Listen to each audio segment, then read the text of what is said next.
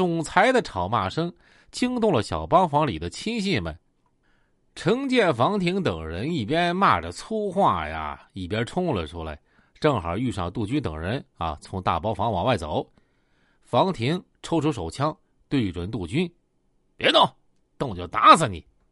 这房廷是和平区公安分局的镇控队的民警，那支枪是国家发给他保护人民、打击犯罪的。可此刻呀，他却是为虎作伥，用作帮助黑恶势力头子斗殴的武器。杜军这个时候才知道，那边的人中有警察，而且不止一个。他没动，趁着功夫，房廷啊，冷不防给了他一拳，大厅中就是一场混战。一旦打起来，刘勇就忘了自己刚才还和书画家们一起切磋丹青书法的斯文，好久没打架的手又痒痒喽。他大喝一声：“别让他们跑了，抓住一个！”然后他直取杜军而去。他见杜军奔逃，就在后面紧追，追到南面楼口没追到。他和程介又回了大厅，正好遇到跑得较慢的周刚，冲上前去就开打，把周刚。打倒在地。正在这个时候，李俊岩的两个司机呀，张小伟、孙乃红走了过来。刘勇指着周刚，恶狠狠的对他们说：“还瞅着干啥呀？给我扎他，扎他！”说到这儿，咱们再说一说这个李俊岩啊。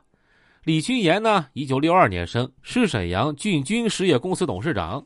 此人是沈阳另外一个带有黑社会性质犯罪团伙的头子。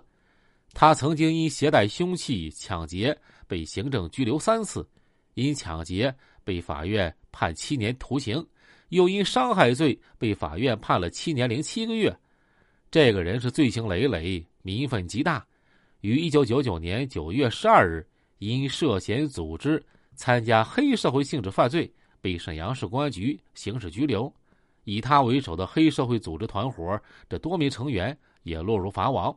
书归正传，这个刘勇在风味楼宴请书画家的时候啊，看到了李俊岩正带着司机张小伟和孙乃红也在这陪客人吃饭呢。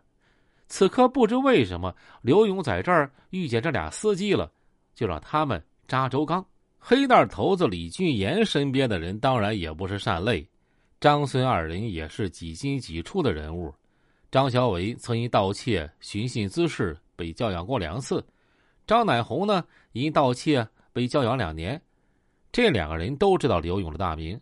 此刻刘勇让他们扎周刚，他们就毫不迟疑的露出了凶残的本性，掏出随身带的锁刀，对刘刚的胸腹猛刺。刘刚顿时鲜血喷涌，染红了大厅的地面。程建见周刚躺地上奄奄一息，感到事情到此差不多了，就拽着刘勇往楼下走。可是，在楼梯上正好遇到在二楼玩完保龄球往三楼走的朱永刚，刘勇一眼就把他认出来了，大喊一声：“啊，还有他呢！”然后对准朱永刚脸部就是一拳，把朱永刚打出鼻血了。朱永刚一看啊，赶紧喊：“朱痴啊，咋回事啊？”刘勇的人见他和朱痴认识，就没再打他，就放了他。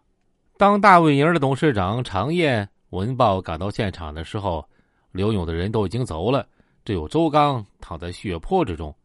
当地派出所接到报警之后，派人赶到，长夜让保安人员配合民警，把周送到最近的中国医科大学第一临床医院急诊室抢救。周刚伤势很严重，呼吸微弱，造成失血性休克。医生检查，他身上的锐器刺伤啊，共十处。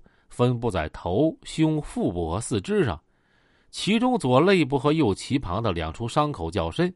手术之后，发现双侧腋起胸、脾破裂、膈肌破裂，经抢救做了脾的摘除手术，周刚才脱离危险。法医鉴定，损伤程度为重伤，伤残程度五级。仅仅为了争一间包房，刘勇啊！就对他人下此毒手，实在令人震惊，行为令人发指。刘勇邀请书画家们搞笔会，本来想在公众面前扮演一个儒雅的商人角色，然而反面人物演正面人物啊，总是不像，画虎不成反类犬。他在大卫营的暴行，使人们更加清楚的认识他凶残的本质。而年仅二十七岁的周刚和刘勇素不相识，本无仇怨。他是应邻居杜军之邀到大卫营就餐的。在双方发生争吵打斗的时候啊，他既没动嘴也没动手，可是刘勇却不放过他，把一肚骄淫之气全发泄到他的身上，指使歹徒把他扎得浑身是伤，险些丧了命。周刚躺病床上痛彻心扉，是欲哭无泪。他多么想当面问一句啊！刘勇，你为啥这么狠毒呢？事过了大概一周之后，有人安排出面，让杜军和刘勇在大卫营偶然见面。这刘勇啊，还是那么盛气凌人，对杜军说：“你要是不服啊，咱俩出去干。那天晚上，我们想到医院给你们回回勺，后来听说你们报案了，警察去了，我们就没去。既然都认识了，那就不找你们麻烦了啊。”而且令周刚和他的家属气愤的是，周刚被扎成重伤啊，前后花了两万多元，恢复之后不能从事体力劳动，却没得到刘勇的一分钱赔偿。周刚事后知道了刘勇的身份，觉得惹不起这个人，没敢去找他，这个案子也就不了了之了。